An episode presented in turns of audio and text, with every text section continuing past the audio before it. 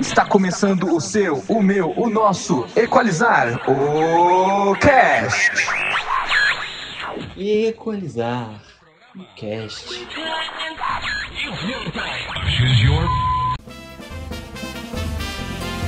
Mamãe, eu quero. Mamãe, eu quero. Mamãe, eu quero mamar. Bom dia, boa tarde, boa noite, nossas queridas ouvintes, nossos queridos ouvintes. Estamos começando a inaugurando, né, mais uma vez nosso Equalizar o Cast, inaugurando essa temporada, o nosso primeiro episódio do ano, né, um episódio que começa aí é, com o- os trabalhos do Pré-ENEM do Equalizar de 2021. A gente sabe que muita gente que está ouvindo o podcast é a primeira vez que está tendo essa experiência com a gente, então se é a primeira vez que você está ouvindo, seja bem-vinda, seja bem-vindo. É, se você já é velho de casa, sinta-se bem-vinda, sinta-se bem-vindo também. Essa casa é nossa, esse espaço é nosso para a gente trocar uma ideia. É, eu sou o João Batista, né? Sou professor do Equalizar e, como vocês já sabem, a gente sempre tem um timaço que é do, do nosso próprio cursinho que está aí para a gente trocar uma ideia. E o tema de hoje é um tema mais especial, não podia ser diferente apesar dos pesares desses anos conturbados que a gente vive, a gente quer falar de carnaval, quer falar dessa festa que é tão importante para todo mundo, né? Que infelizmente esse ano a gente vai ter que passar mais tempo em casa no feriado, a gente não vai poder sair na rua para festejar, para brincar como a gente está acostumado, mas a gente tem um convidado super especial, que é o Paulo Vitor, o PV, que é do, do bloco Seu Vizinho, um bloco de rua aqui de Belo Horizonte, e aí eu vou convidar ele para se apresentar, falar um pouco de si e já vou puxar para o nosso, nosso restante aí do nosso time também, como falar um pouco, se apresentar como de praxe aí para vocês. Eu acho que vale a gente pontuar que carnaval, ano no Brasil só começa depois do carnaval, né? Então o podcast de Equalizar só podia começar também depois do carnaval. Então a gente inaugura, claro, falando do, do que é importante para a gente começar a fazer as outras coisas depois, inclusive o próprio Equalizar, que está começando agora. Muito bem pontuado, senhor Felipe Tiso. Se a gente pensar assim, talvez o ano 2020 nunca comece também. Temos um ponto aí. Mas, Paulo, se apresente para a gente, por favor. Salve, salve, galera. Bom dia, boa tarde, boa noite. Sou o PV, Paulo Vitor, mas muita gente me chama de PV. Estamos aí nessa conversa aí, né? Tem gente lá perto de casa que fala assim, então esse ano 2021 não vai, não vai ter ano, não. Ano que vem vai ser 2021 de novo, já que vocês fizeram a brincadeira do carnaval. E se não tem carnaval, não teve ano também, não. Enfim, galera, eu sou PV da Serra, do aglomerado da Serra, da Vila Marsola. Sou nascido e criado lá e sou um dos fundadores, um dos organizadores do Bloco Seu Vizinho, e começou como, um, né, começou como um bloco de carnaval, e na verdade hoje a gente nem fala só Bloco Seu Vizinho, né, a gente fala Projeto Seu Vizinho, a Escola de Artes, né, livre e periférica, que virou o projeto, um projeto mais amplo, mas que começou assim na pegada do carnaval, na tentativa de valorização da cultura preta, favelada, é, de construção de um carnaval dentro do território, no momento em que a gente via que tinha muito bloco acontecendo na cidade, muita festa, e alguns blocos passando dentro de algumas favelas e periferias, mas as pessoas que moravam nesses lugares muito como espectadoras, espectadores, e a gente é, viu essa necessidade, apesar do convite para os vizinhos para colar no carnaval que rolava, né, a cidade como um todo, no asfalto, vamos dizer assim, e aí, é, vendo que as pessoas também não vinham para colar nessa festa, e isso não estava sendo construído dentro da comunidade, a gente resolveu construir um bloco é, no final de 2014, a gente saiu pela primeira vez em 2015, e ao longo do processo a gente foi vendo outras é, demandas, outras possibilidades, e o projeto foi ganhando uma pegada é, política de transformação social maior, e a gente virou esse projeto mais amplo hoje. A gente estamos aqui para conversar e trocar uma ideia.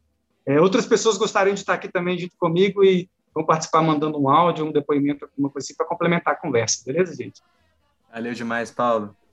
Nossa, é incrível ouvir, né? Só, é, eu- só de estar falando sobre isso, é, é é- o meu corpo inteiro já começa a, a formigar, que é uma coisa impressionante. Se eu conseguisse passar isso para vocês, é, é incrível falar de carnaval. É, eu sou Felipe, é, Felipe Tiso, eu sou vice-diretor pedagógico do Equalizar, é, psicólogo também, integrante do Núcleo de Apoio Psicopedagógico do, do Equalizar. E eu sou apaixonado pelo carnaval. Eu falo que carnaval é, é a minha festa, assim. eu não sei como descrever. Eu sou a pessoa que sai do carnaval e chora, eu sou a pessoa que sai no carnaval e acha que, que, que eu não sei, eu não sei o que acontece, não sei descrever, eu não sei o que está acontecendo comigo agora, só de falar de carnaval, é, mas tudo isso só para mim, para mim, só me leva a pensar que é um evento muito especial, assim, é uma festa que, que não é só uma festa, é um, é um evento que não é só um evento, é, um, é uma manifestação que não é só uma manifestação, que é das mais especiais, das mais incríveis. É, eu sou a Júlia, sou monitora de biologia do pré-ENEM e do pré-técnico e coordenadora pedagógica do pré-técnico, também faz parte da DP, né? Um, o carnaval, para mim, a gente estava até conversando um pouquinho antes, né, do, do pessoal entrar.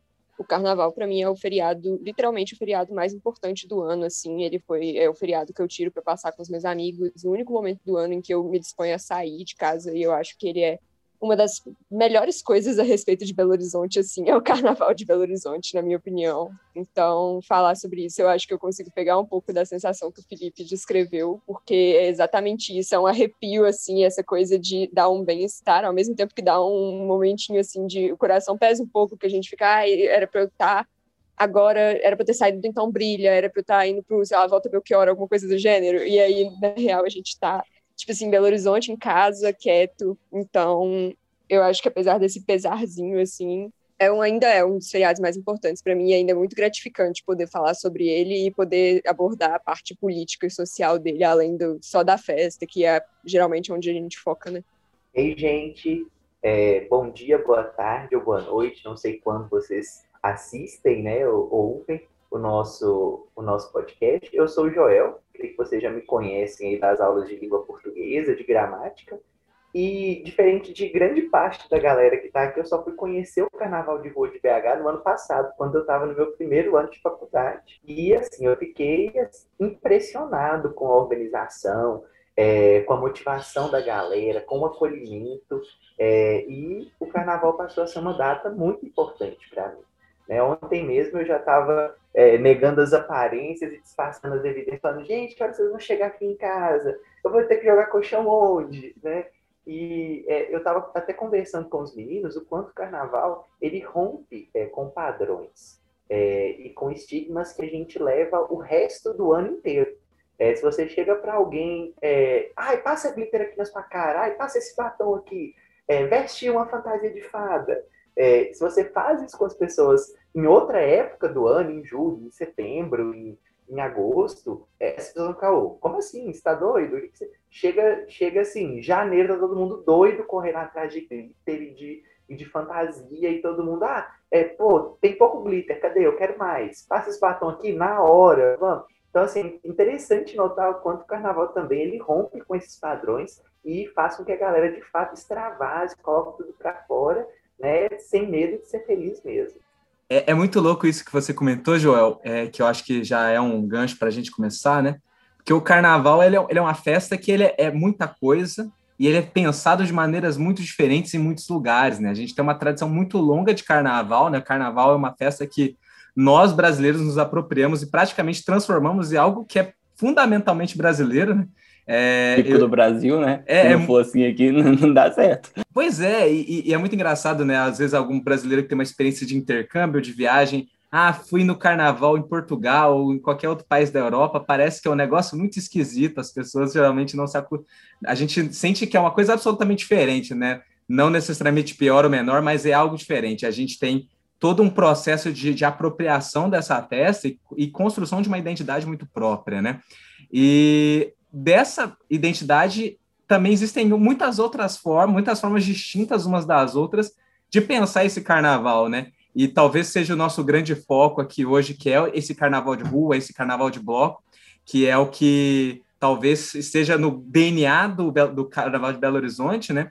A gente percebe o quanto que pessoas que talvez são de fora, que é o caso do Joel, é o meu caso também, a gente só pôde ter essa experiência no momento que a gente chegou em Belo Horizonte, né? O meu primeiro carnaval da vida foi em 2017. Né? E eu, eu vim para Belo Horizonte, tipo. Que isso? Pois é, porque eu venho de uma cidade que não tem uma tradição legal com carnaval, né? E aí eu, eu também vim de, de, de, uma realidade mais conservadora, e que depois eu fui acabar me desconstruindo. Então o carnaval nunca fez parte de mim, assim. Aí eu fui me apaixonar pelo carnaval por causa do Carnaval de Belo Horizonte, por causa do Carnaval de Bloco, né? Que é, o, que é, que é, que é justamente isso, a possibilidade de todo mundo apresentar a sua identidade de maneiras diferentes, em espaços diferentes. Então, sei lá, é, eu vou num bloco que tem tal característica, depois eu vou no outro carnaval, no outro bloco com outra característica. Então, você tem dezenas de festas ali que são pensadas de maneiras, às vezes, muito diferentes umas das outras, mas que são absolutamente democráticas e absolutamente é, abertas para qualquer possibilidade que apareça ali, né? Então, é, é uma, uma característica que não, não são todos os carnavais, talvez, que têm ou que apresentam isso da mesma forma, mas o carnaval de rua, ele apresenta tudo isso com uma, uma, uma facilidade, uma liberdade muito grande, né? Que talvez seja uma das coisas que caracteriza muito esse carnaval nosso, né, de Belo Horizonte, e que cada vez mais tem sido um carnaval que tem ficado grande, tem atraído pessoas muito por conta disso, né? As possibilidades desse carnaval é, que tem a cara de todo mundo, né? Ô, João, e eu me identifico muito com isso que você disse, porque eu estava conversando com os meninos, eu venho de uma cidade do interior, é, chama Lagoa Formosa, que ela tinha um carnaval de rua também, é, bem famosinho, e a galera da região do Alto Paranaíba juntava toda aqui em cima da minha cidade, a época de carnaval aqui superlotava a cidade, era era uma coisa de doido, assim. É, a cidade não tinha estrutura para receber um carnaval do, da magnitude que era. Eu acho que uma questão interessante é esse acolhimento né, é, que BH tem. Porque quando o carnaval aqui, por exemplo, da minha cidade foi crescendo, à medida que ele ia crescendo, é, o prefeito chegou e falou: cortou não, acabou isso aí, não vai ter mais.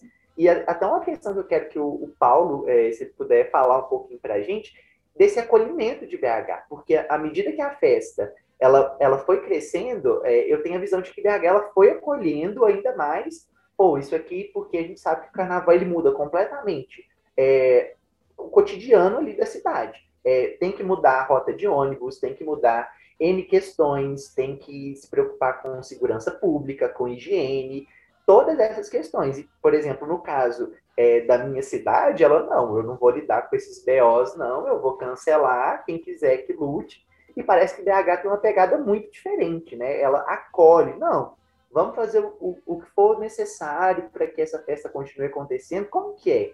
é? lidar com BH, como que é o acolhimento da cidade. É, é uma questão muito interessante, que não é toda cidade que tem esse acolhimento e que, de fato, quer o carnaval é, acontecendo, né? Alô, alô, ouvintes do Equalizar. Aqui é o de Souza que está falando e é com muita alegria que eu venho compartilhar com vocês um pouco da minha história e também para conversar sobre esse evento emblemático aqui na nossa cidade de Belo Horizonte, que é o Carnaval de Rua. O Carnaval de Rua e de Luta.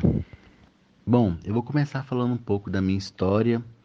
Eu sou músico, professor, compositor, diretor musical, maestro de carnaval, empreendedor cultural e arranjador. Eu nasci na cidade de Piedade de Ponte Nova, interior de Minas.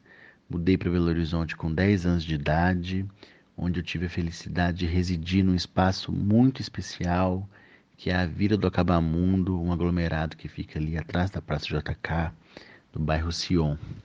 E ali eu tive oportunidade de crescer em projetos sociais que me formaram como artista, que me formaram como ser humano e me deram suporte para que eu pudesse enfrentar a cidade, enfrentar as injustiças que me caíam naquele momento e poder conquistar o meu espaço no cenário cultural da cidade.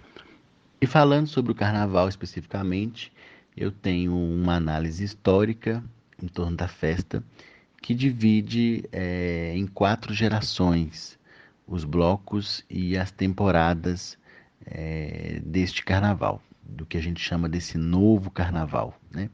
A primeira geração é a geração de guerra.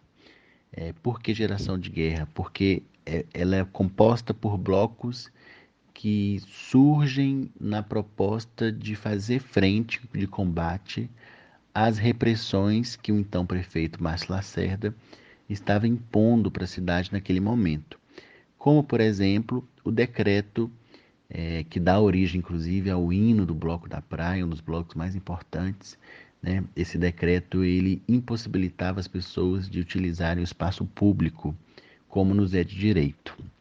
Então, é, Bloco da Praia, Bloco do Peixoto, Bloco Mama na Vaca, Bloco a Santa, Bloco Filhos de Tchatcha, são blocos que vêm com essa característica musical da marchinha e de uma bateria de chão, sem trio elétrico, sem microfone, uma coisa ali no gogó, no máximo um megafone, mas uma coisa bem, como diria na, no, na linguagem da gíria, né? uma coisa bem roots mesmo, né?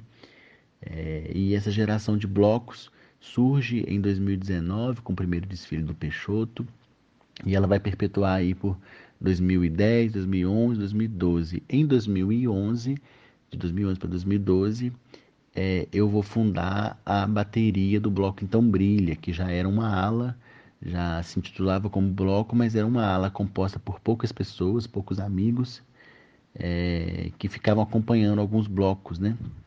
Indo atrás de alguns blocos.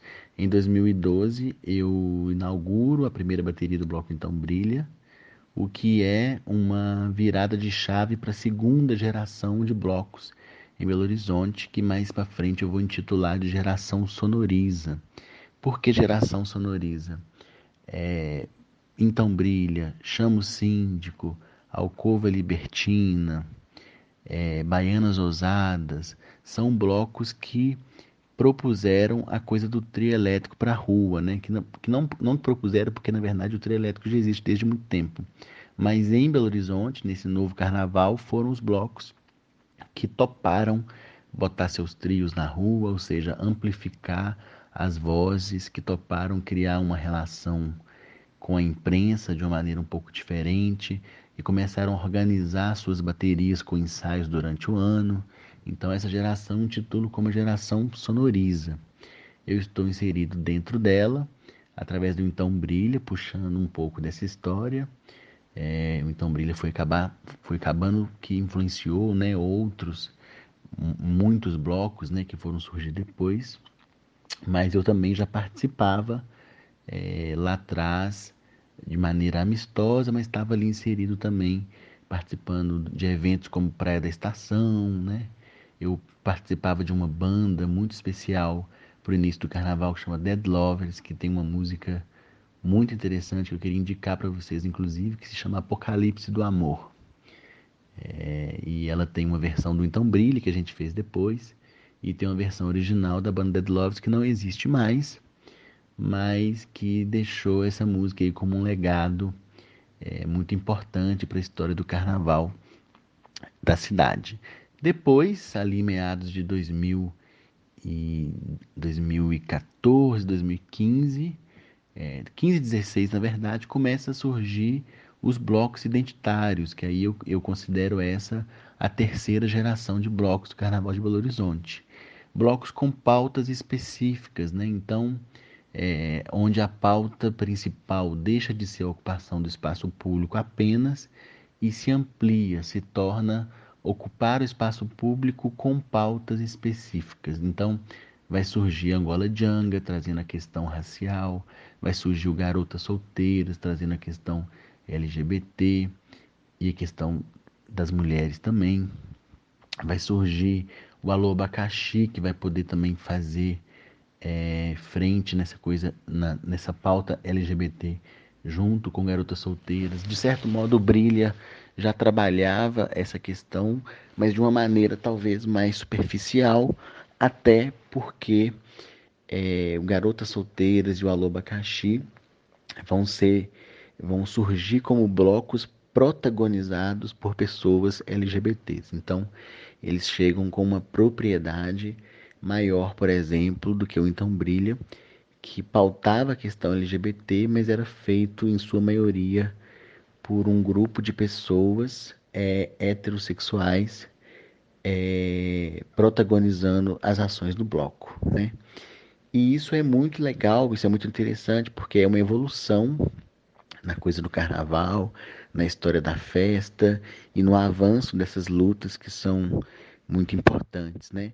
É, nesse momento, a terceira geração vai surgir também, vai pipocar uma série de blocos, inclusive alguns fundados por mim, que vão trabalhar com questões musicais específicas, né, com gêneros musicais específicos. Então, você vai ter o Pisa na que foi um dos blocos que eu fundei, é, que vai trabalhar com forró, você vai ter o Abre de Sésamo, que vai trabalhar com rock, né? Você vai ter muitos blocos de axé que vão seguir nessa onda que o Então Brilha é, propôs lá atrás também.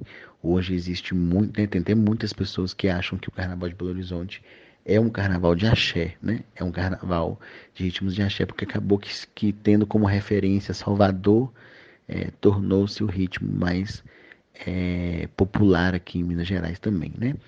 E depois para 2018, 19, começa a surgir os blocos do que eu chamo de quarta geração, né? Essa quarta geração é um pouco curiosa, porque já é uma geração que começa a se afastar do âmbito político de ocupação do espaço público ou de ocupação do espaço público com uma pauta específica e já é uma já, é, já é uma série de blocos que vem com intuito um pouco mais comercial, os blocos que não estão mais conectados à raiz política do carnaval, então por isso eles vão pegar patrocínio de qualquer jeito, por isso eles vão é, não se preocupar com o repertório e com as letras que estão cantando. É claro que eu não quero aqui é, generalizar para vocês, porque tem de tudo, né? Até hoje está surgindo bloco, né? Em 2020 também existe surgimento de blocos com o modelo da geração de guerra, né? É, essas gerações elas vão se atravessar, mas estou dizendo aqui de uma análise histórica é, que eu faço da perspectiva daquilo que é tônico, né? Ou seja, daquilo que se destaca em cada período, né? Hoje nós estamos, eu considero, nessa quarta geração do Carnaval. Infelizmente não pudemos sair, né? Essa, esse ano, né? Não tivemos desfile físico, mas eu acho que os blocos deram um recado muito bonito na avenida, né? É, na, mesmo que seja nas avenidas virtuais, né? E a gente espera que no ano que vem a gente possa se encontrar novamente e vamos ver o que, que vai ser aí, né? O que, que vamos ter nos próximos episódios. Eu quero agradecer a Júlia pelo convite, mandar um abraço para vocês todos, todas e todes convidar todo mundo para poder me seguir nas redes sociais. Eu tô no Instagram, tô no YouTube, tô no Facebook, ainda não tô no TikTok, ainda não tô no Twitter. Tô analisando a possibilidade de estar tá em breve, mas lá no Instagram eu tô divulgando as músicas novas. Eu tô compondo muita coisa nessa pandemia, vou lançar um disco novo, inclusive que vai falar um pouco sobre o carnaval. Então, quem ficar interessado em me conhecer um pouco mais, trocar uma ideia, pode me chamar lá. Estou sempre interagindo com todo mundo. E deixo aqui um abraço carinhoso para vocês. A gente se vê por aí, pela cidade, ou pela internet, ou por onde for. E a dica cultural que eu quero deixar é justamente duas músicas que eu acabei de lançar, que estão no Spotify também, inclusive. Uma se chama Consigo e a outra se chama Quando o Bloco Sair. Um beijo para vocês, até mais. Carnaval tá aí, John Tex tá aí também, tá aí, a Ola tá aí também, vou te. Joel, antes do, do, do, Paulo comentar isso, eu só queria emendar isso que você comentou, porque eu acho que tudo isso tem muito a ver com essa questão que eu acho que é muito cara para o carnaval de rua, que é o direito à cidade, né? Nós nos entendemos enquanto pessoas de direito a nos apropriarmos desse espaço, que é espaço público que muitas vezes tem um, é visto de uma maneira muito utilitarista, é funcional. É, a, a, rua serve só para chegar de um ponto a outro, ou sei lá, serve para comércio, enfim. E, e, o lado da manifestação cultural, por vezes, é algo que é, o Estado não, não, pensa com tanto carinho, né? Então, eu imagino que também existam relações de tensões entre repartições públicas, Estado, é, a prefeitura e, e os blocos, e, e, essa ideia de carnaval de rua que, que acredito que todo mundo aqui valoriza, né? Então, se puder também puxar um gancho um pouco para falar sobre isso. Eu queria só retomar um pouquinho, Júlia, eu concordo demais, é o feriado que eu mais amo, também me identifico muito. É... O Felipe comentou sobre diferentes formas de carnaval em lugares, eu acho que é, existem vários carnavais mesmo, em lugares diferentes, e quando o Joel fala de Lagoa Formosa, eu me identifico muito com meu, quando eu era mais novo, eu ia com meus tios assim para o carnaval lá no bairro Nazaré, sabe, ali perto de São Gabriel. É, eu lembro de ir no interior ir para Dom Joaquim, sabe, assim, cidade interior. Passei alguns carnavais em Diamantina, alguns em, em Ouro Preto, né, antes de começar a curtir o carnaval de BH. e aí depois eu me vi é, sendo é, acolhido e abraçado nesse carnaval mesmo de BH, que é, que é acolhedor, assim, eu lembro desses carnavais de bloco de rua, que é um retorno, né, acho que o carnaval não acabou, mas ele, ele foi retomado, muito por uma, por uma galera é, de classe média, classe média alta, em geral, né, em geral pessoas mais né, brancas, com, com, conhecimento acadêmico, geralmente pessoas estudantes, né, universitárias, e acho que é muito importante é, esse momento de, de retorno com os de carnaval de rua. E eu lembro, assim, acho que, não sei se, então, Brilha a primeira vez em 2008, alguns blocos, assim, é, foram bem importantes, e a partir de 2009, não, 2011, eu comecei a curtir o carnaval de rua, de bloco, assim. E eu me senti muito acolhido pelas baterias, que são baterias, eram baterias totalmente abertas, você chegava com o seu instrumento e ele tocando, aprendendo junto. E isso, e isso foi muito acolhedor, de certa forma, mas ao mesmo tempo traz isso que o João colocou, assim, de uma relação um pouco conflituosa, porque, assim, é, no começo não tinha aquilo de, ah, vamos fechar direitinho a rua, combinado, com a BH Trans, do trânsito, não, assim, era meio na Tora Produções, e isso é um tipo de ocupação também do espaço, né, um espaço público, mas um espaço também de, de arte, de cultura, onde a gente possa circular, e, e também conflito também eu entendo no sentido de que só de você precisar comprar um instrumento que é caro, assim, sabe? A gente já fez algumas contas, tipo, tem instrumento que é mais de 20, 30% de um salário mínimo, assim. E tem muitas pessoas que não têm condições disso, assim. Então, isso também foi um elemento importante para a gente pensar na existência de um bloco de favela, né, criado na favela, para sair também dentro da comunidade. Enfim, e aí você pensa, ó, era muito mais fácil talvez sair com um bloco assim, num lugar mais central, onde a polícia é respeitada de uma certa forma, porque se fosse começar talvez dentro de um lugar onde a polícia tem uma ação mais truculenta, não seria possível. Mas, ao mesmo tempo, é muito massa que as baterias eram abertas, você podia chegar e colar. Então, eu acho que o Carnaval de BH é, tem muito isso mesmo, Joel, de ser um carnaval acolhedor. São blocos que têm temáticas bem definidas, é um carnaval bem político. Lógico que tem um bloco ou outro que não tem essa pegada e tal, mas é, são blocos que trazem é, discussões políticas bacanas, sabe? Assim, de ocupação da cidade, tem blocos que trabalham a questão afro, tem blocos que trabalham a questão LGBT, enfim, são carnavais que trazem temáticas que ficam no auê, na zoeira, na curtição, é um momento de liberdade, de, de curtir mesmo, mas também é um momento de lembrar de temáticas que são muito importantes, e, e não só no carnaval, mas o ano todo. O PV, você tocou num ponto que eu, que eu, acho muito, muito louco, que eu acho que é, é, eu acho que nesses tempos em que eu acho que cada que a gente está tendo a, o tema política é um tema que mais do que nunca tem aparecido nas nossas vidas, né? Eu acho que esses tempos de tensão que a gente vive e de conflitos políticos e de vertentes políticas que têm sérios problemas que têm alcançado força nos últimos tempos, né? Com a ascensão do bolsonarismo e tudo isso, a gente percebe que o debate político tem, tem sido algo que está tá muito presente nas nossas vidas, né? Mas eu, eu, percebo uma coisa muito massa dessa última coisa que você comenta, né? Que é o fato de o carnaval de blocos em Belo Horizonte ser um carnaval político. Acho que tanto pelo, pelo próprio fato dele existir, né? Igual você está comentando, né? O que, todas as implicações de, de se pensar, por exemplo, um bloco de periferia, né? É, e toda a forma com que o, força policial, Estado olham para a periferia todos os dias, né, todas as implicações que isso trazem, né, mas, ao mesmo tempo, a ideia de fazer quase que uma, uma, uma revolução pela, pela diversão, pela alegria, né, que, muito, que o bloco tem muito, né, que é a ideia de, de, de levantar pautas, levantar bandeiras, né, eu, eu, lembro muito, por exemplo, de um exemplo que eu acho que é muito forte para mim, que é, por exemplo, o bloco do Angola Janga, né, que traz as questões é, de raça de uma forma muito forte dentro das bandeiras que eles carregam e, ao mesmo tempo, a diversão e a alegria são sempre bandeiras também a serem levantadas, né? É sempre, sempre algo que está muito presente dentro do carnaval, que é, não, dá, não, não sei se dá para dizer a essência, mas é uma das coisas mais importantes, mais fundamentais disso, né? Aí talvez eu queria que você comentasse um pouco sobre isso, né? Esse, esse lado político de levantar bandeiras, de falar, é, de querer, inclusive, é, nesse momento em que é, tantas vozes é, silenciadas querem se querem colocar a cara no sol, né? E o carnaval tem uma importância muito grande nisso, né?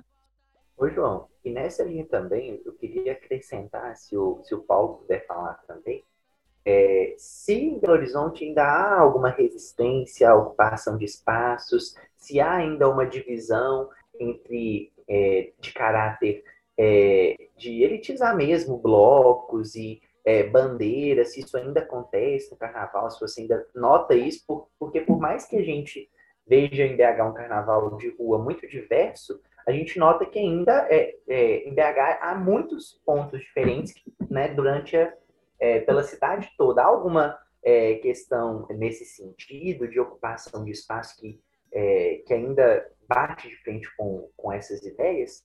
Massa, vamos lá. É, primeiro a pergunta aí, a, a, a, provocação do João, eu acho que sim, né? Nós somos seres humanos, corpos políticos a todo momento, né? Assim, é, a gente traz as nossas pautas na nossa pele, na nossa, no jeito de agir, nas nossas relações, isso dura o ano inteiro e não tem por que né, no carnaval ser diferente. Então, acho que Existem, sim, blocos e grupos que, que não estão muito preocupados em levantar uma, uma, uma, uma questão específica, uma pauta, mas eu acho que até ir para a rua, para curtir simplesmente, isso também é uma forma de demonstrar ali que está ali curtindo, ocupando o espaço público e, e, sendo feliz, né, no momento do ano ali. E eu acho que a gente está num momento assim de total desgoverno, né? É, a gente está com uma crise mundial de pandemia, onde está todo mundo preocupado com isso, e a gente tem aí o, maior, o, o cargo, né, o topo do, da cadeia hierárquica, né, hierárquica política do Brasil, um, um, um, presidente que fala que é uma gripezinha, que não sei o quê, que trata isso de uma forma muito superficial, enfim. É, e o povo, principalmente a galera mais pobre, precisando de apoio, enfim. É, então isso isso tudo é muito muito louco e bagunçado assim no nosso país e aí uma forma de demonstrar isso é dando grito no carnaval assim eu vejo que os blocos todos assim né a grande maioria né todos não a grande maioria pelo menos né, dos que eu tenho acesso contato é, abordam algumas temáticas específicas mas trazem sim é, uma luta de tipo assim gente vamos acordar vamos falar de política vamos vamos correr atrás né de uma transformação para o nosso país para nossa vida para nossa cidade porque não dá enfim, isso também tem uma pegada muito forte lá no, no, no movimento é, Fora Lacerda, né, na, nas ocupações de rua, enfim, com a Praia da Estação, acho que foi muito forte com os blocos. E aí eu acho que, que já entrando um pouco no que o Joel falou, é, era preciso também, esse movimento inicial foi muito bacana, mas aí eu acho que depois faltava algum, alguns recortes, sabe, assim, faltava é, aprofundar um pouco mais, assim, é, quando a gente percebe que estava acontecendo um grande movimento na cidade, mas que pessoas negras, pobres, não estavam tão inclusas nesse rolê. Então, assim, de fato, é muito mais fácil um bloco ir até tarde é, numa região central, Savassi, enfim, do que ir numa região periférica. É, o acesso mesmo assim aos instrumentos, é, a, um, a um trio elétrico maior, mais caro, enfim, tudo isso a gente percebe lugares assim onde tem mais acesso e outros menos acesso. E aí a gente vem com alguns blocos como blocos de favela, blocos como o Bloco Angola Janga, que foi citado pelo João, com uma temática muito voltada para a questão racial, eu acho fundamental. Então, é, existem sim ainda algumas questões. Por exemplo, também tem aquele, aquele palco que a Belotour monta assim, na cidade. A primeira vez que a Belotour é, conseguiu, e eu acho que está no caminho, mas pode melhorar ainda mais, é, um caminho de descentralizar e colocar palcos em regiões periféricas foi ano passado. Então, assim, você tinha um palco gigantesco que até tarde, né, em regiões centrais, mas você não tinha um numa região periférica. Então, é, tanto os blocos quanto a cidade como um todo está caminhando, mas ainda existem sim é, essas diferenciações, sabe, Joel? Mas estamos construindo, gente. Estamos correndo atrás, estamos lutando e, e não vamos parar, não. É, infelizmente, esse ano a gente não tem carnaval, mas ano que vem a gente volta com, com mais alegria, mais festa e mais politizado cada vez mais. Tô me guardando para quando o carnaval chegar. É, eu queria pegar um pouquinho do gancho, na verdade, de um pouquinho tempo atrás, assim, que o pessoal estava falando sobre como as respectivas cidades talvez não tenham uma relação tão amigável com o carnaval, mas eu acho que BH também não tinha. Tipo assim, o carnaval não era uma festa tão popular em Belo Horizonte. Eu acho que ele começou, inclusive, a se popularizar ali por 2009, 2010. E, e essa questão da descentralização dos blocos começou com uma proposta do Pena de Pavão, né? E aí a gente começou a ver vários blocos começaram a sair longe do centro da cidade. Só que a minha impressão é que são. acaba os, Até os blocos que saem no centro trazem uma certa mensagem de, tipo assim, ocupação de uma área da cidade que seria uma área de maior importância para o tráfego, pessoas que estão indo trabalhar etc. E isso é uma crítica que a gente vem, tem muito forte desde o início do Carnaval de BH. Então, quando começou, começaram os blocos que eram menos organizados, assim, não tinha tanto a questão de ah, é corda, segurança, bombeiro, etc a principal crítica era essa, de nossa, mas aí eu tenho que trabalhar e essa galera ocupa a rua, e como é que eu vou fazer? Porque eles não estão demandando nada, é só festa, é só farra. E, e eu acho que é muito importante que esse movimento de crescimento do Carnaval de BH foi muito importante, inclusive para mostrar que não é só festa e não é só farra, e realmente tem um movimento político por trás, sabe? Então, acho que é cada vez mais importante a gente deixar isso explícito, porque eu sinto que começou como um movimento muito explícito, né? O Então Brilha começou na Guaicurus por ser uma rua tradicionalmente estigmatizada por causa da prostituição e etc. Então ele começou ali na Guaicurus, o nome, o lema do bloco, que a gente é para brilhar, todo tem a ver com isso. E aí o que a gente sente é que com o passar dos anos as pessoas não os artistas do bloco em si, mas muita gente que está em torno, muita gente que vai lá para prestigiar, etc., um pouco, esvazia um pouco de significado, fala, ah, não, mas não precisa ser político, é só uma festa, etc. E eu acho muito importante que a gente retome essa raiz política do Carnaval Belo Horizontino, de falar, a gente não começou com apoio econômico, não começou com apoio da prefeitura, não começou por causa da Ambev não precisa terminar por causa desse tipo de coisa também, sabe? É, porque essa é a sensação que eu tenho, assim, que a gente acaba, o carnaval, uma vez que ele cresceu muito, ele acabou começando a girar em torno de o que, que pode o que, que não pode, porque começou a vir muita gente. Então a IBH enche de gente, sabe? Vai 3 milhões num bloco, e aí como é que vai fazer? Não pode simplesmente deixar acontecer. Mas quando deixava, rolava de boa. Então a gente viu vários blocos passando por esse processo de ter que fechar a bateria. Por exemplo, o Corte Devassa, que antes saía com a bateria aberta, teve um ano que simplesmente falaram, na hora lá no bloco, falaram: não, vocês não vão sair se não tiver a corda. Eles tiveram que arranjar uma corda do nada, assim, e gente para ficar dentro e tal. Então, a minha sensação é essa, de que essa politização maior do Carnaval de BH é um certo resgate, assim, das raízes dele, que começou já há tão pouco tempo, e mesmo assim a gente conseguiu perder um pouquinho já. Então, para mim, é uma das partes mais importantes, inclusive a descentralização do carnaval. Eu acompanhei muito da formação do seu vizinho pelo meu grupo escoteiro, né, que é o Mangabeiras lá. E aí acabou que foi muito importante para mim, assim, ver o pessoal do meu próprio grupo escoteiro. A gente reencontrou muita gente ali no bloco e etc. Então, para mim, é uma das coisas mais importantes do carnaval de BH, assim, e que eu fico mais feliz de ter reparado, mesmo de tão pouco tempo para cá, que antes nos blocos que eram mais periféricos, tipo assim, saía da região central e ia ali pro Santo Inês, a galera já ficava, não, aí fica meio perigoso, fica ruim de ir e tal. E a sensação que eu tenho é que agora os blocos que não são centrais são tanto quanto não, são tão prestigiados quanto alguns dos que são mais centrais. Claro que não os blocos gigantescos, né, mas de qualquer forma, eu acho que é um movimento muito importante que pode retomar um pouco dessa carga política que o Carnaval de BH sempre teve como característica. É, Júlia, você fez um, um, recorte histórico, assim, uma linha do tempo bem bacana. Acho que você conseguiu falar de muita coisa.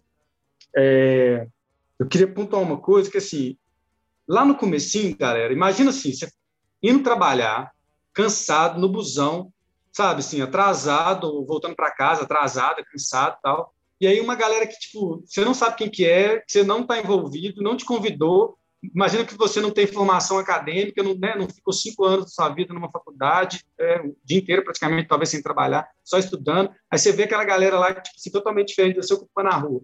Tipo assim, eu tento me colocar um pouco no lugar dessa galera e falo assim, oh, tá certo de ficar pé da vida mesmo, sabe? Assim, eu acho que o carnaval, por isso eu coloquei que, é, concordei com o João que é um lugar, é um espaço de direito à cidade, mas também no início era bem conflituosa a relação. É, a coisa foi se dando de uma forma muito orgânica. E, e, hoje em dia a gente já melhorou muito, mas assim ainda precisa melhorar muito em termos de organização da festa, sabe? É, a prefeitura acabou se envolvendo, é, a gente tem que tomar cuidado com algumas questões também de patrocínio que vem, que é dominar a festa e falar tem que ser assim, tem que passar aqui, tem que usar a minha logo, tem que ter arquibancada, não, peraí, nosso carnaval é diferente, é de rua, é livre, é bloquinho na, no asfalto, enfim, no chão andando, quem quer coloca trilho, quem não quer não coloca trilho, mas enfim, então a gente vem organizando a festa no sentido dos órgãos públicos também virem é, percebendo algumas necessidades. Assim. É complicado falar assim, ah, tem que pôr corda. Mas a gente também tem que entender, cara, que hoje em dia, se você pegar um trio gigante andando na avenida e não tem um mínimo de distância por segurança, pode passar em cima do pé de alguém, pode ter um acidente assim, fatal, sacou? No meio do carnaval, a galera bêbada e tal, dançando, abraçando.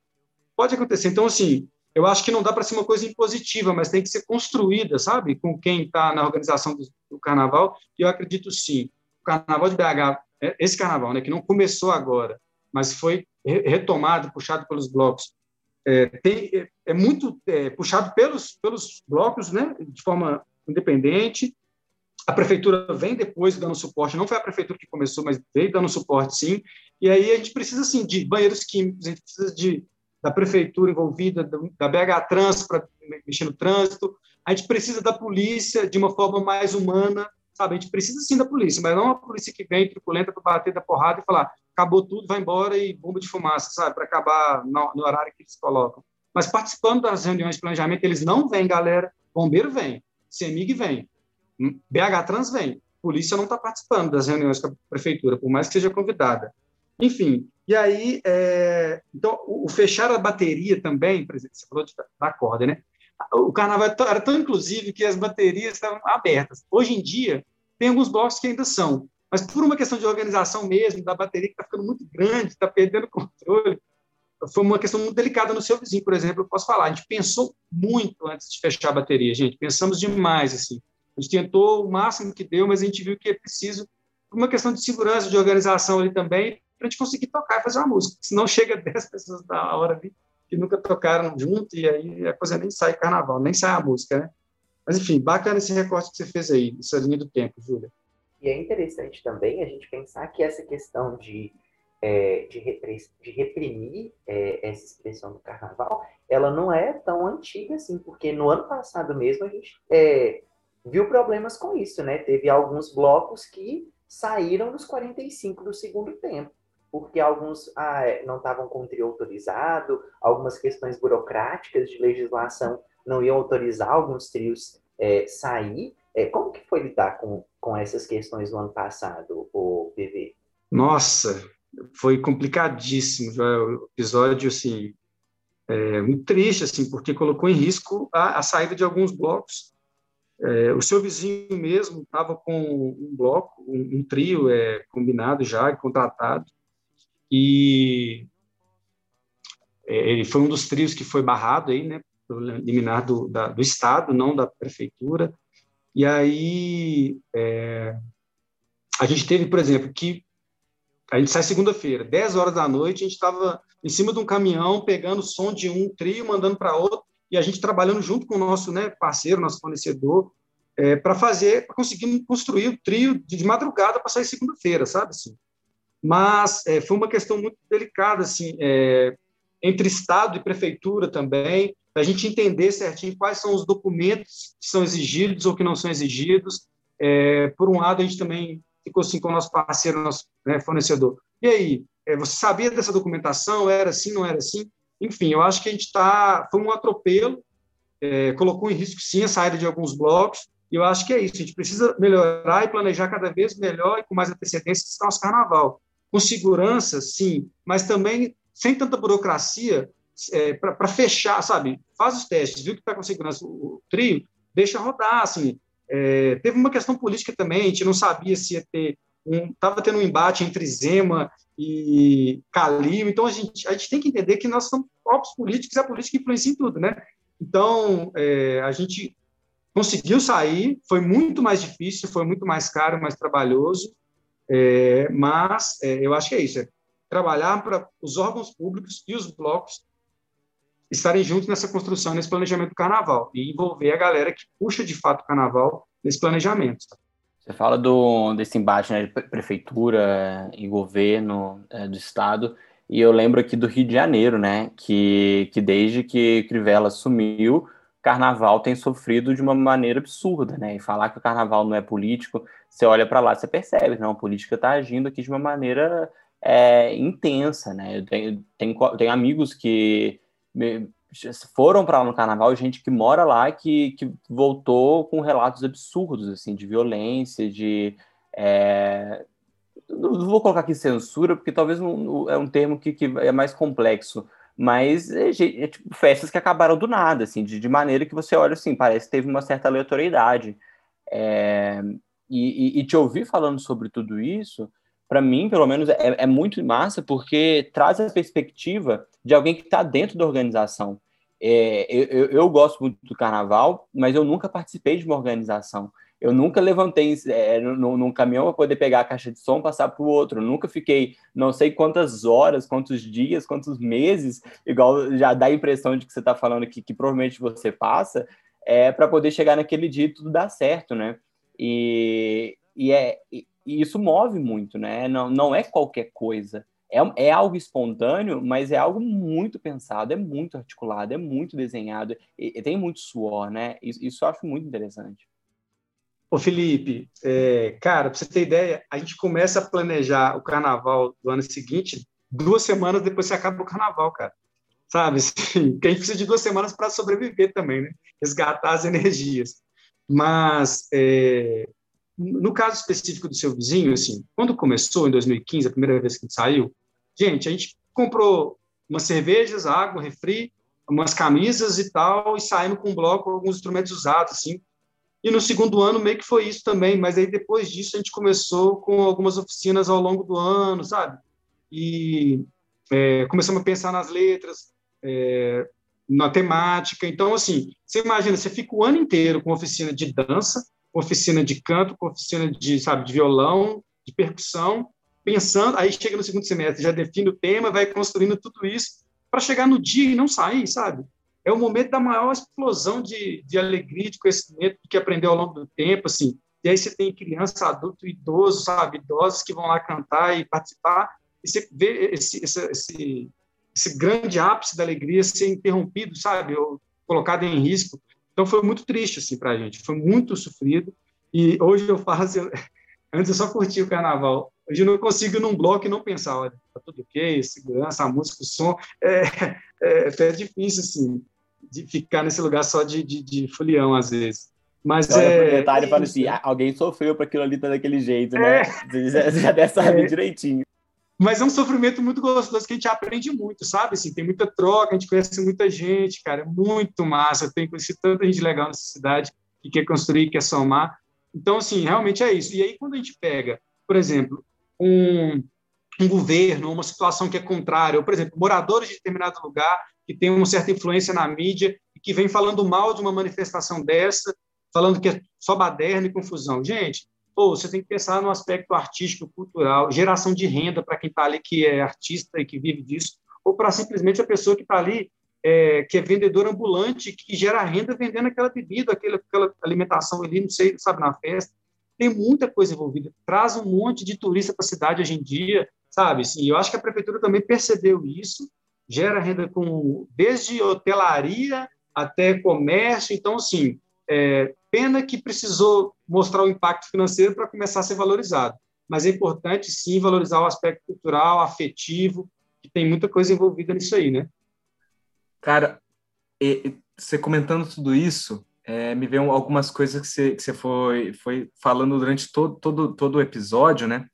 Que eu acho que tem a ver um pouco com é, esse, esse, esse lugar do, do bloco de carnaval para uma valorização tanto do carnaval para a comunidade, quanto da comunidade para o carnaval.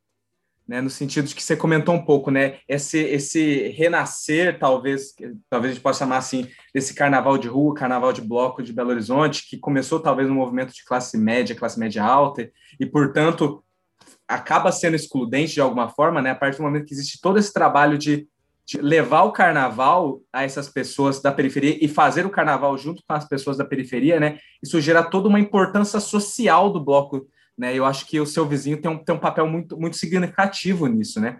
E aí me vem algumas coisas, né? Eu acho que só, só um, um, uma coisa que já dá para pontuar de cara é, é, é, é a importância em termos pedagógicos e educacionais que, que o seu vizinho tem, assim, no sentido que você falou da coisa de fazer oficinas durante o ano, né? O bloco acaba se tornando um espaço de formação, um, um, um, um espaço de formação, é, é, um espaço de, de, aprendizagem não formal, né, que tem uma importância muito grande para a comunidade e a comunidade acaba se envolvendo de uma, de uma maneira muito substancial com, com o carnaval em várias esferas, né, como você falou, a própria questão econômica e, e, e o impacto que, que, o, que o bloco acaba, acaba gerando, né.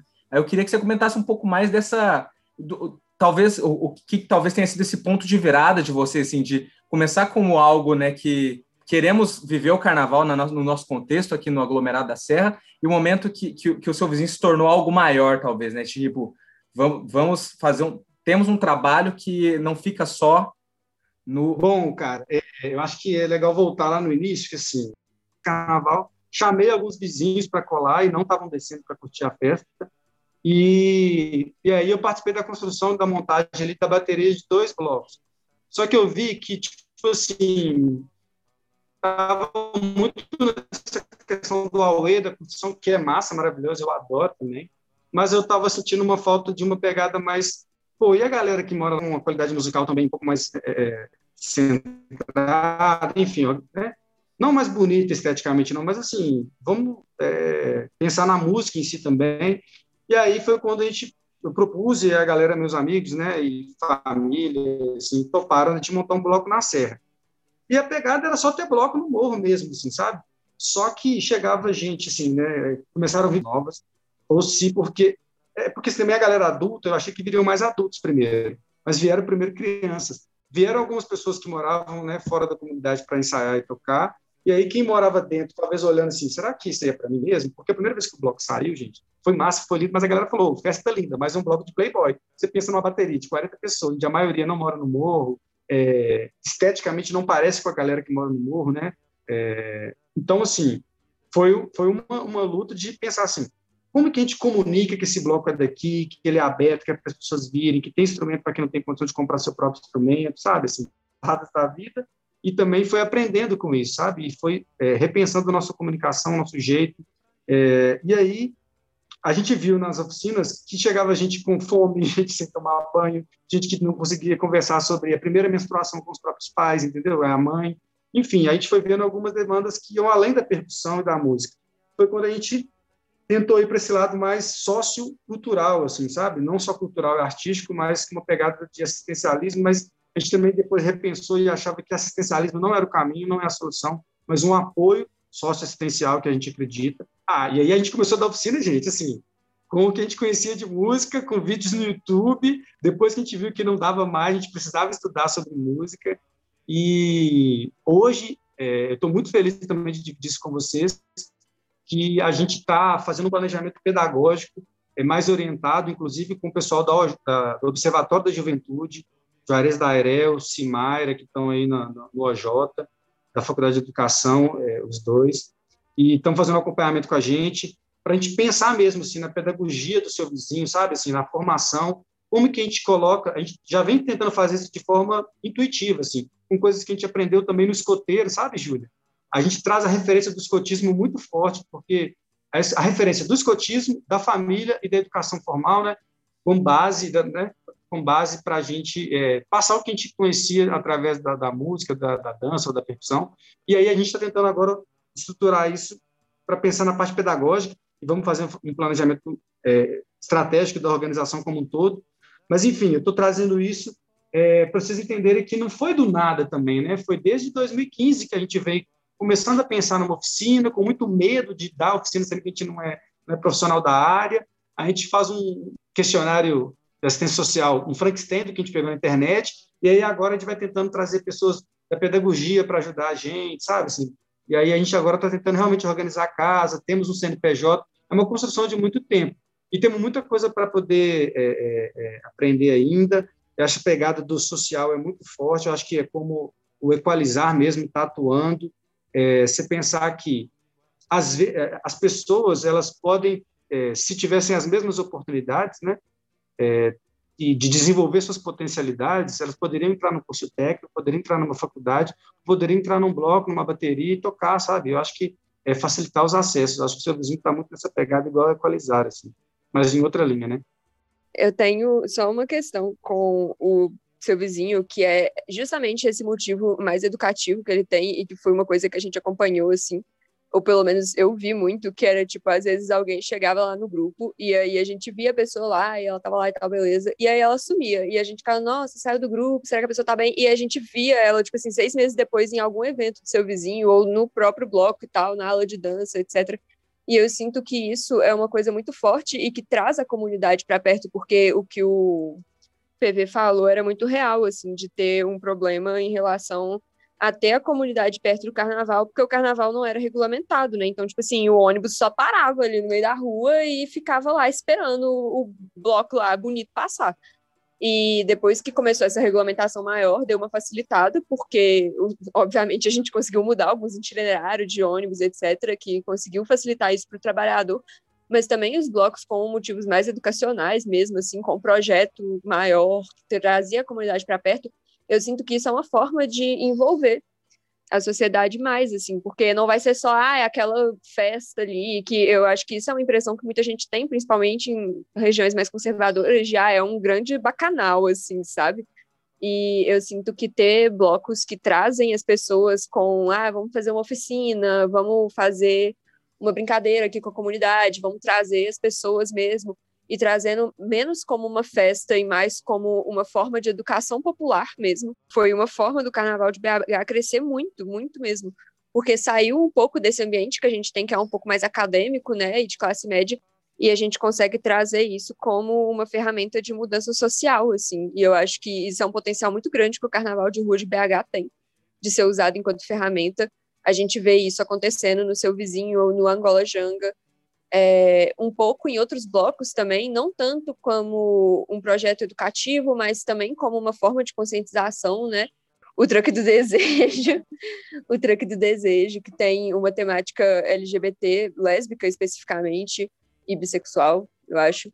É, o e o Juventude Bronzeada, que são blocos que trazem a temática LGBT muito forte como princípio né, do bloco, e que também é uma forma de trazer essa população para a rua e falar que existe, que está ali, e não mais, eu acho que trazendo, por exemplo, ah, tem o menino começa no seu vizinho e aí a família começa a se envolver também, e aí eles começam a entender o carnaval mais do que só como uma festa e como mais do que só ah, um bando de universitário bêbado, por exemplo. E aí traz as pessoas para perto de blocos que talvez e de discussões que talvez elas não teriam acesso, sabe? E traz as pessoas para mais perto de um debate que geralmente ficava muito preso na academia.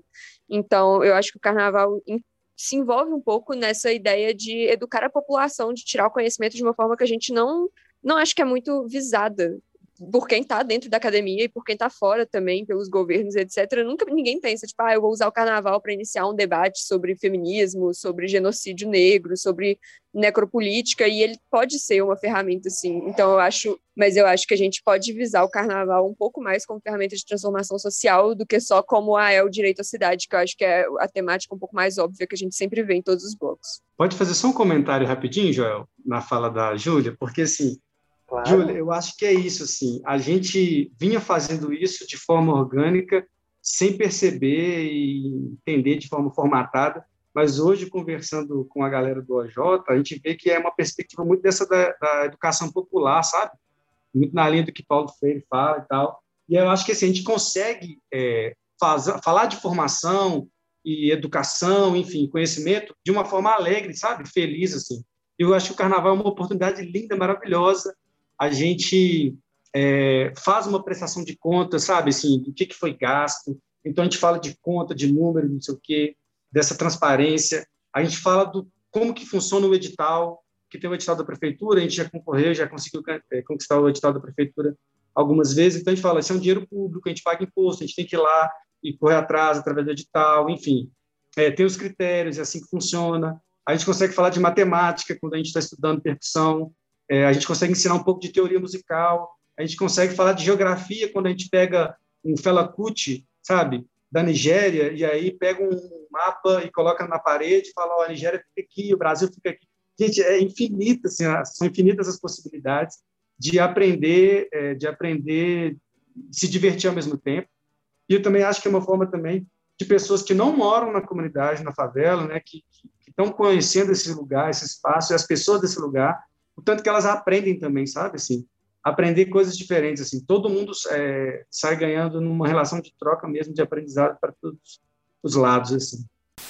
Meu nome é Amanda Luiza, eu tenho 16 anos e eu participo do Bloco Seu Vizinho há uns 5, 6 anos. Para mim, o carnaval sempre foi uma data muito importante, sempre foi uma data que eu gosto muito, que eu acredito que a gente fica muito mais alegre, que a gente é quem a gente quer ser em plena segunda-feira, que a gente brilha e comemora e se reúne com quem a gente gosta e se diverte muito.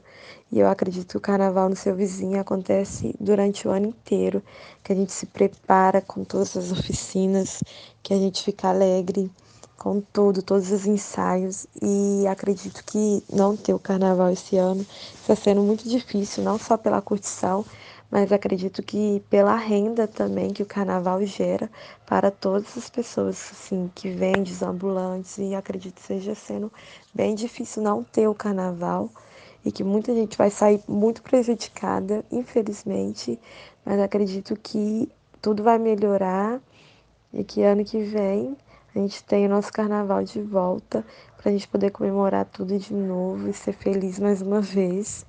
E o Bloco Seu Vizinho no carnaval é uma alegria imensa, uma coisa que motiva e que dá alegria e que a gente sempre quer mais. E é isso que eu acho do carnaval.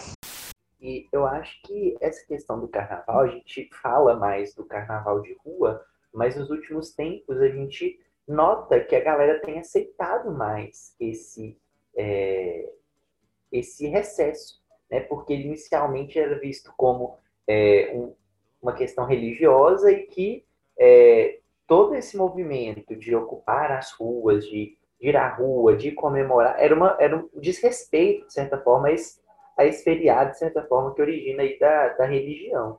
E a gente vê que, a, que com essa saída, com essa ocupação do espaço, é, até mesmo no noticiário, o carnaval ele já é noticiado diferente. Né? Antes era ali, ó, tem tantos pontos interditados por causa de bloquinho.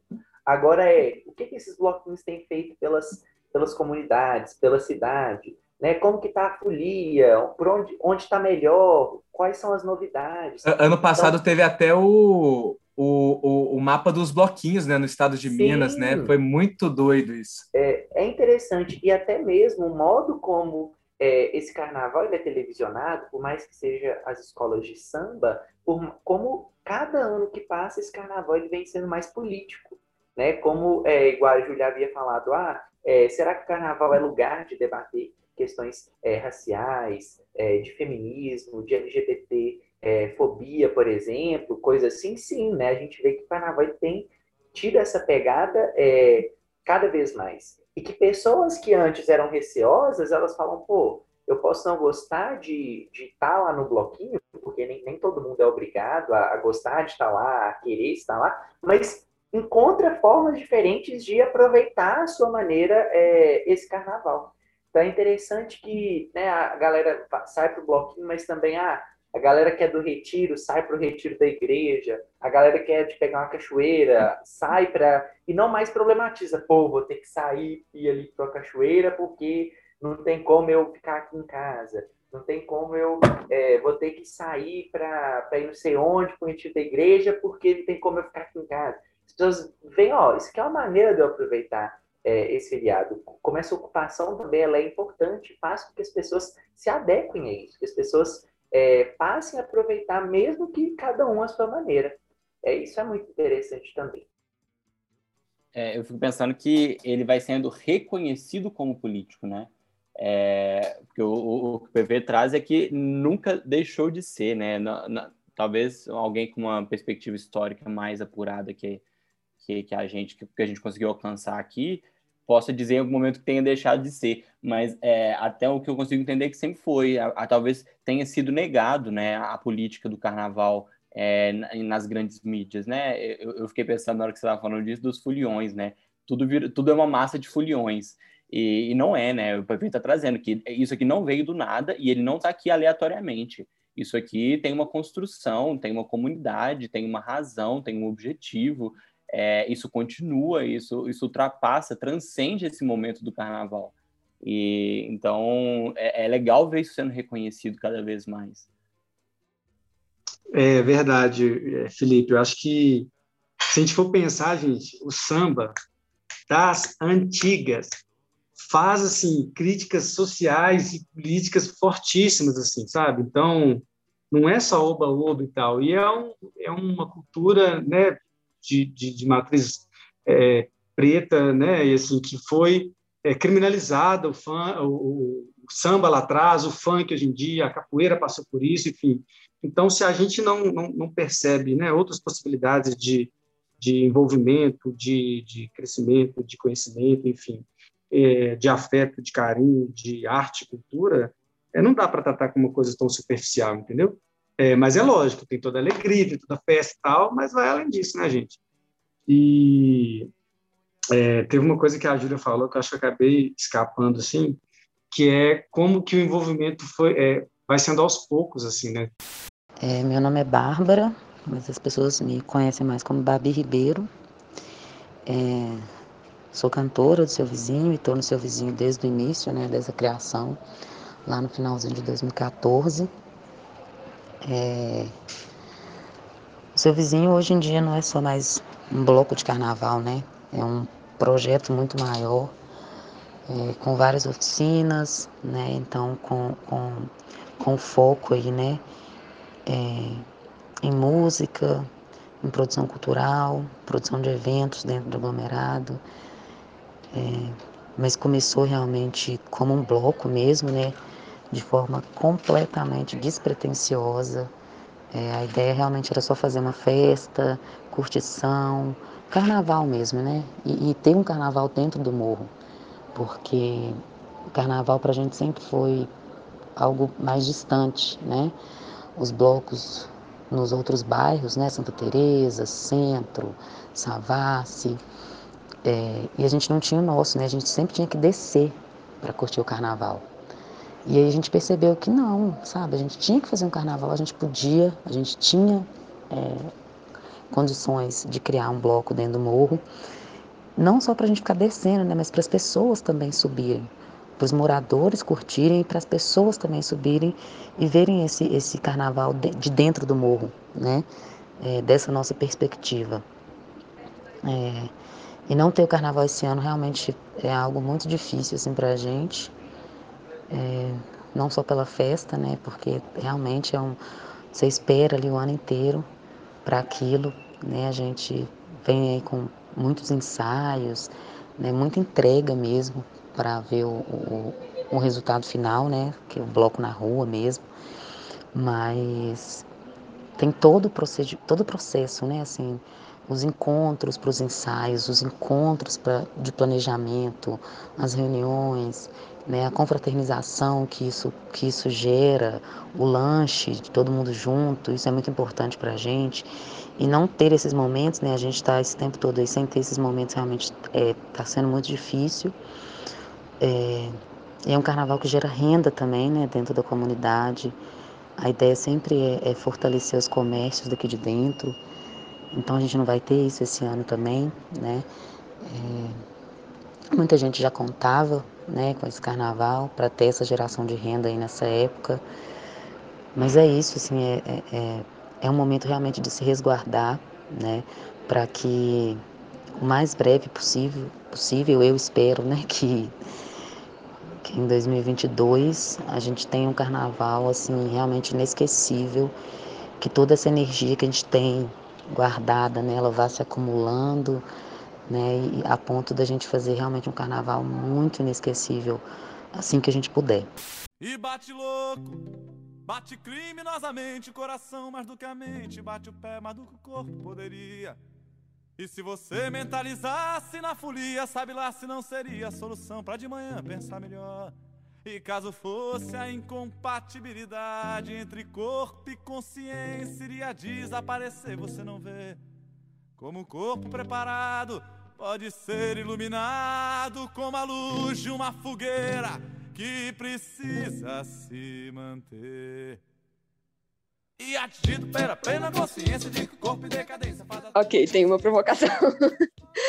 Não, a minha pergunta era mais relacionada à forma como o carnaval de BH ficou mais amigável do tipo, o motivo pelo qual a gente aparece mais na mídia agora no estado de Minas, o motivo pelo qual as a mídia mesmo, a mídia grande, né, e assim, mais tradicional ficou mais amigável ao carnaval, porque eu me preocupo um pouco, principalmente devido ao caráter hum, social e político que o Carnaval de BH tem, eu me preocupo um pouco com o motivo das de ele ficar mais, eu não sei como explicar, dele ficar mais amigável para grandes corporações. Então, tipo assim, ele ficou um pouco capitalizado. Essa é a minha impressão, que tudo que cresce fica um pouco capitalizado. E aí um, eu fico um pouco em dúvida assim sobre até que ponto é muito interessante mesmo que a gente apareça mais e até que ponto pode ser um pouco perigoso, porque a gente fica um pouco sujeito, por exemplo, de empresas privadas, como aconteceu com a Ambev, por exemplo, sabe? E que realmente sem elas o carnaval assim quase que não sai, sabe? Então, isso é uma questão que eu tenho um pouco forte assim, que enquanto era tipo, ah, os blocos com a prefeitura, os blocos com o estado, eu ficava até mais OK.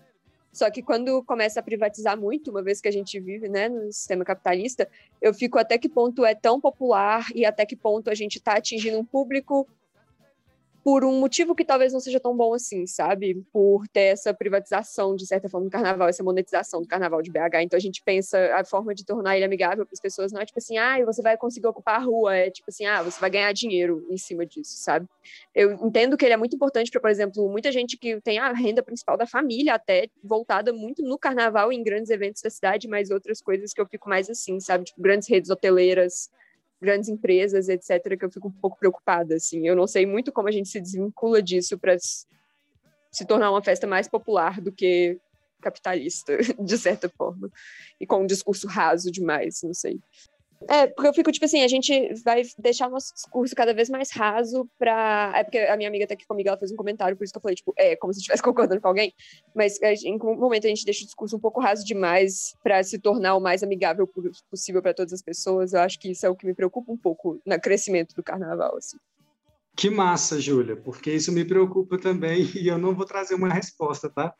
Não me, eu não me arrisco, não me atrevo mas eu vou dar a minha, minha visão assim, em relação a isso. É, bom, a gente está numa sociedade capitalista é, e a gente é, precisa muito estar tá sempre nessa, né, em cima desse muro, assim, é, o que, que é uma grana para poder bancar meu conforto, né, minha vivência, minhas experiências, e também a, a essência, o que, que eu quero no meu projeto de vida e tal e o seu vizinho se vê nesse lugar, é, eu me vejo nesse lugar e eu reparo o Carnaval de BH também né, nesse lugar. É, teve um ano específico, eu não lembro se foi 2019 ou 18, não sei, que parece que a Ambev que chegou com patrocínio para a cidade grande e queria que tipo assim que tivesse aquelas arquibancadas com a logo da, da, da, da escola na época enfim, aí foi um bafafá. Todos os ambulantes e as ambulantes que fossem trabalhar iam ter que estar cadastrados, enfim. Foi um bafafá que os blocos caíram, enfim, contra, assim, na discussão, porque oh, a galera de BH, velho, quer tomar um catuçaí, sacou? Quer tomar uma cachaça, quer variar, sacou? Quer, quer experimentar de tudo e não quer estar assim. Então, é, né, tem que seguir exatamente isso, tem que ser assim. Quando a gente vê a mídia aceitando e percebendo outras características do carnaval, que não só a festa, a bagunça e a baderna, traz isso de uma forma com uma visão mais bacana, é legal porque cresce e traz também um olhar mais carinhoso, afetivo da pessoa da terceira idade, eh, da pessoa que vai com a família, com a criança e tal, mas também traz da outra pessoa, sei lá, jovem, adulto, né, que quer curtir, que quer uma pegação, enfim. E aí traz gente de outras cidades também, a cidade começa a crescer, lotar, e aí vem, sim, o interesse eh, econômico em cima disso, e vem as grandes marcas, enfim. É, quando tem, tem muita gente também, tem uma necessidade de maior organização, né, da cidade toda, de uma preparação para receber até turistas, assim. Enfim, aí traz aquela questão, precisa de uma corda agora em volta do tri, para ninguém machucar, precisa de uma corda para o folião, enfim, precisa de uma organização maior, mais banheiro químico, enfim, mais policiamento, mais tudo. E aí é, vai depender muito da organização de cada bloco, o que, que vai querer fazer com essa visibilidade, sabe, Júlia? E eu não posso, né, de forma nenhuma responder pelas outras pessoas, eu posso falar um pouco da experiência do seu vizinho.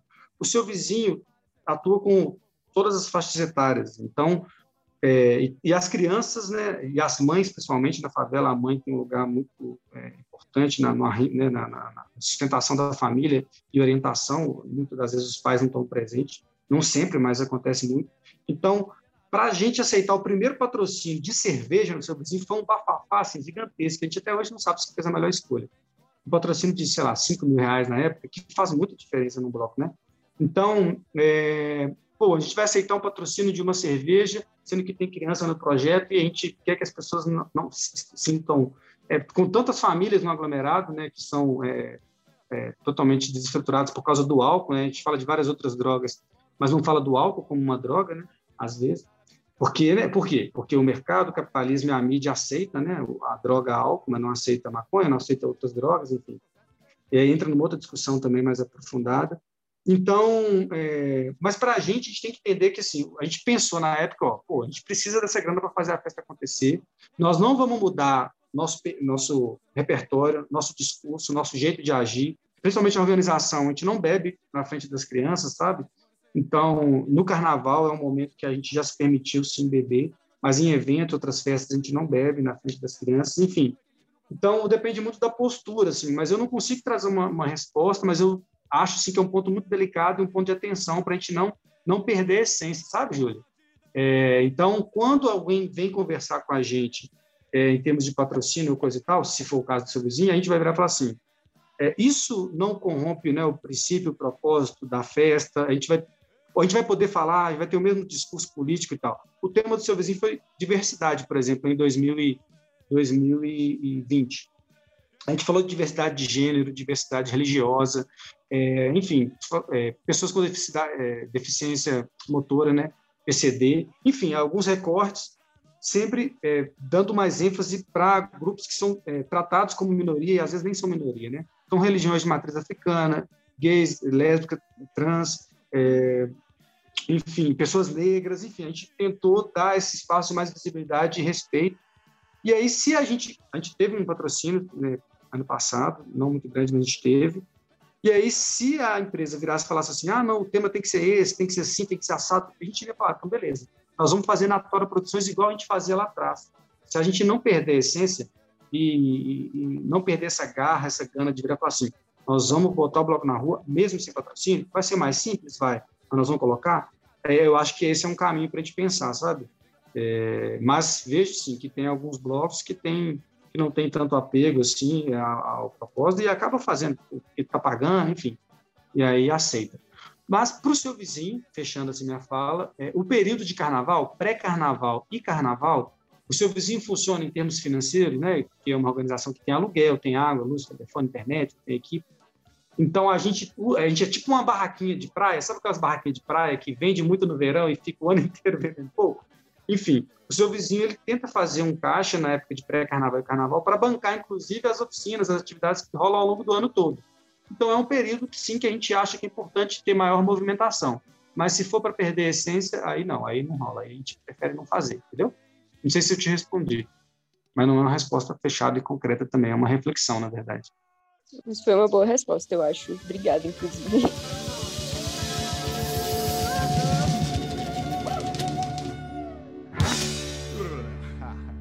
Então é isso, galera.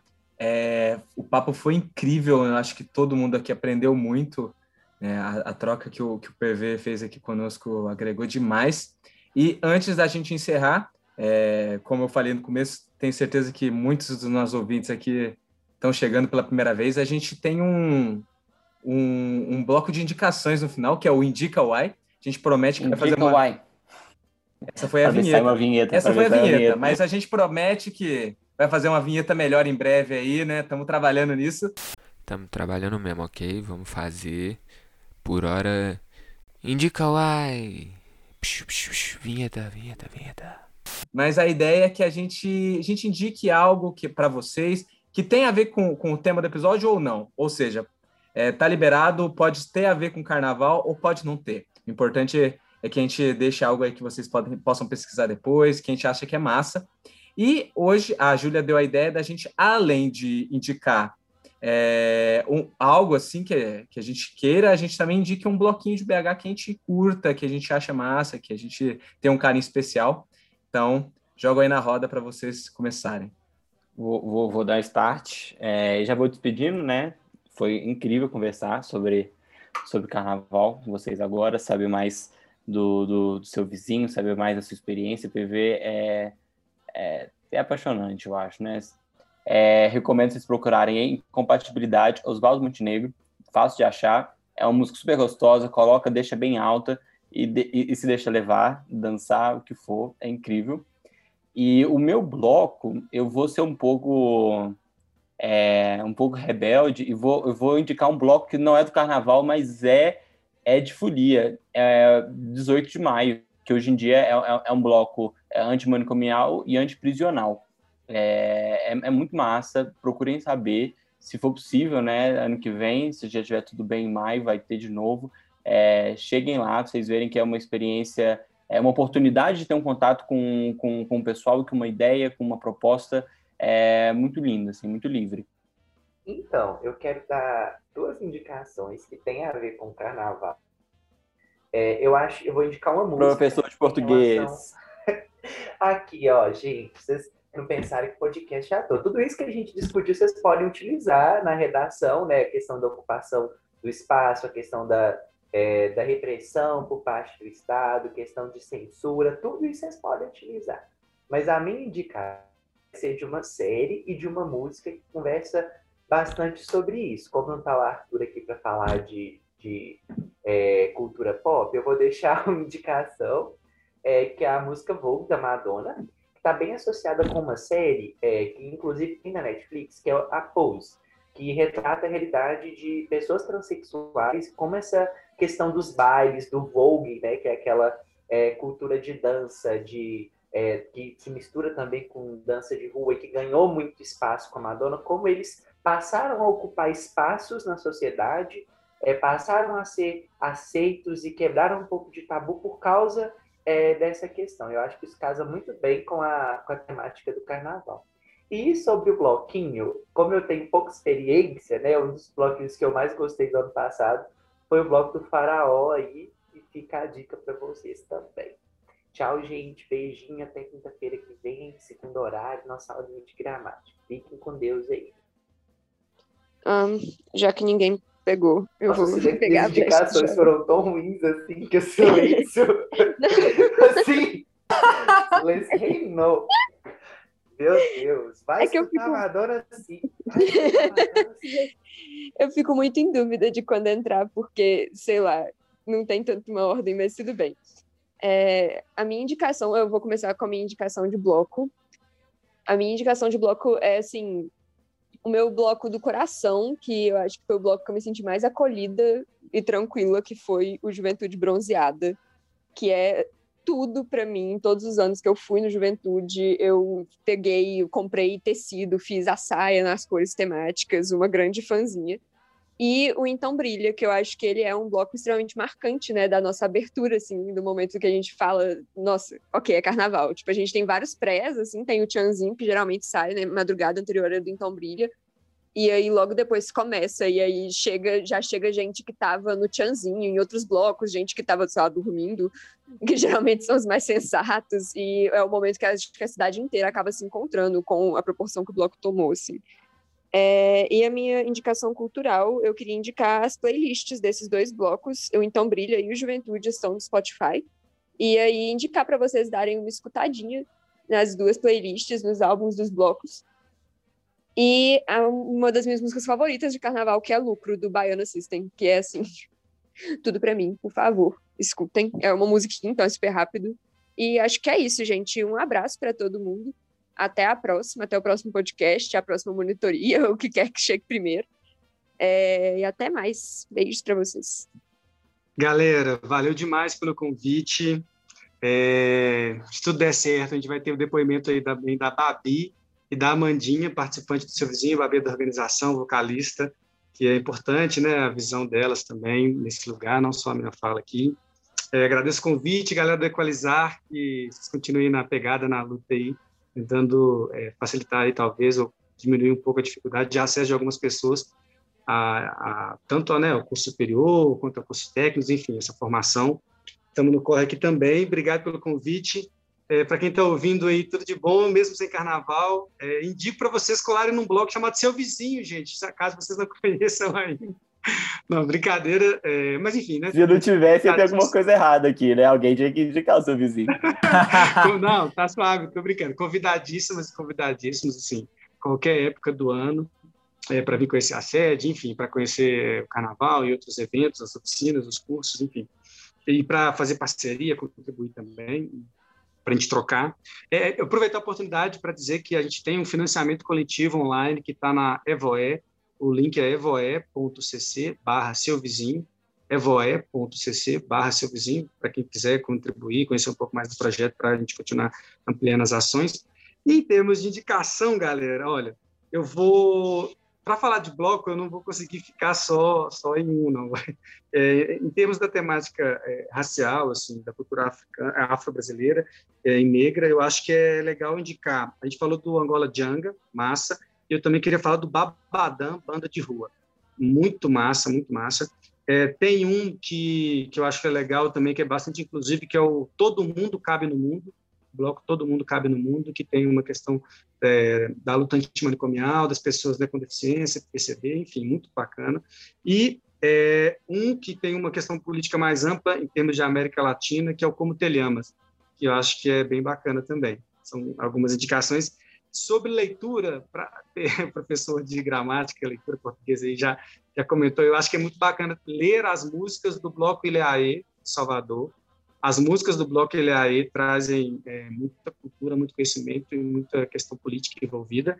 E uma série, uma coisa mais rapidinha, do Netflix, The Get Down, é uma série que fala do começo do hip hop, um movimento que, é, também foi né, tratado com um certo preconceito, foi discriminado e que é muito potente, muito lindo, igual o carnaval tem muito mais do que só a música, tem, tem toda a questão do surgimento dele, da música, da dança, do grafite, da galera se envolvendo e se unindo, né? Um movimento cultural e de resistência também. The Get Down tá no Netflix. É isso. Valeu, gente. Tamo junto. É, as minhas indicações, é, com relação ao, ao bloquinho, né? Minha indicação é para um bloco que, tem, que eu tenho um carinho muito especial, que é o eu conheci o Carnaval de Belo Horizonte por esse bloco, que é o Corte Devassa, que ele é um bloco que surgiu em 2012, que ele nasceu como de uma galera do teatro, e ele é muito especial para mim. Ele tem toda uma performatividade cênica muito muito bacana, então ele, ele tem uma identidade muito muito marcante. É, quando a gente tiver a oportunidade de pular o carnaval de novo, eu convido vocês a estarem colando lá. Eu realmente gosto muito. E ele é especial para mim porque eu comecei o meu namoro em 2017 nesse bloco, dia 27 de fevereiro. Então, daqui a pouco eu tô fazendo quatro anos de namoro. É, minha namorada me pediu em namoro lá e minha namorada é do teatro, então faz um tempo aí que eu, que eu tô um pouco ligado com, com todo esse universo por conta do meu relacionamento, então é um, é um, é um espaço muito especial para mim. É, e com relação a, outra dica, né, eu, tenho, eu vou indicar um documentário que é um, um documentário que ele tá no ele tava ou tá no Netflix, eu não sei se ele ainda tá, que chama é, Estou me guardando quando o carnaval chegar, que é um, um documentário de 2019 é, de um diretor chamado Marcelo Gomes. E, e, e é um, esse nome é um, na verdade, ele é um, ele faz um, uma, ele, ele pega uma música do Chico Buarque que tem esse mesmo nome, né?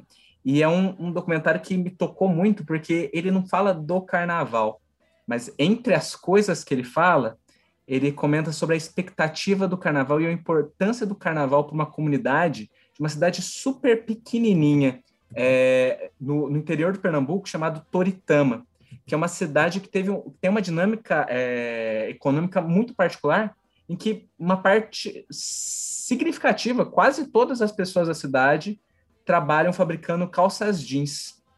É, as pessoas elas elas têm elas têm, elas fazem fábricas caseiras em que elas produzem média escala e elas comercializam essas calças e as pessoas trabalham sem parar nessa cidade. Ele é um, ele é um, ele é um, um documentário que fala muito desse processo de dependência muito grande é, que o capitalismo cria das pessoas com relação ao trabalho, né, dessa exigência de um trabalho desgastante que, que o capitalismo acaba criando para as pessoas, sobretudo as pessoas é, pobres, né, as pessoas é, é, marginalizadas dos interiores que demandam de trabalhar às vezes uma quantidade de tempo exaustiva e acabam abrindo mão de outras esferas super importantes da, da vivência delas por conta do trabalho, porque precisam trabalhar, né? E esse documentário fala disso, né? É muito é muito marcante e, e, e, tem uma coisa que no final, né, o, o, documentário ele é gravado durante alguns meses, né, nessa cidade.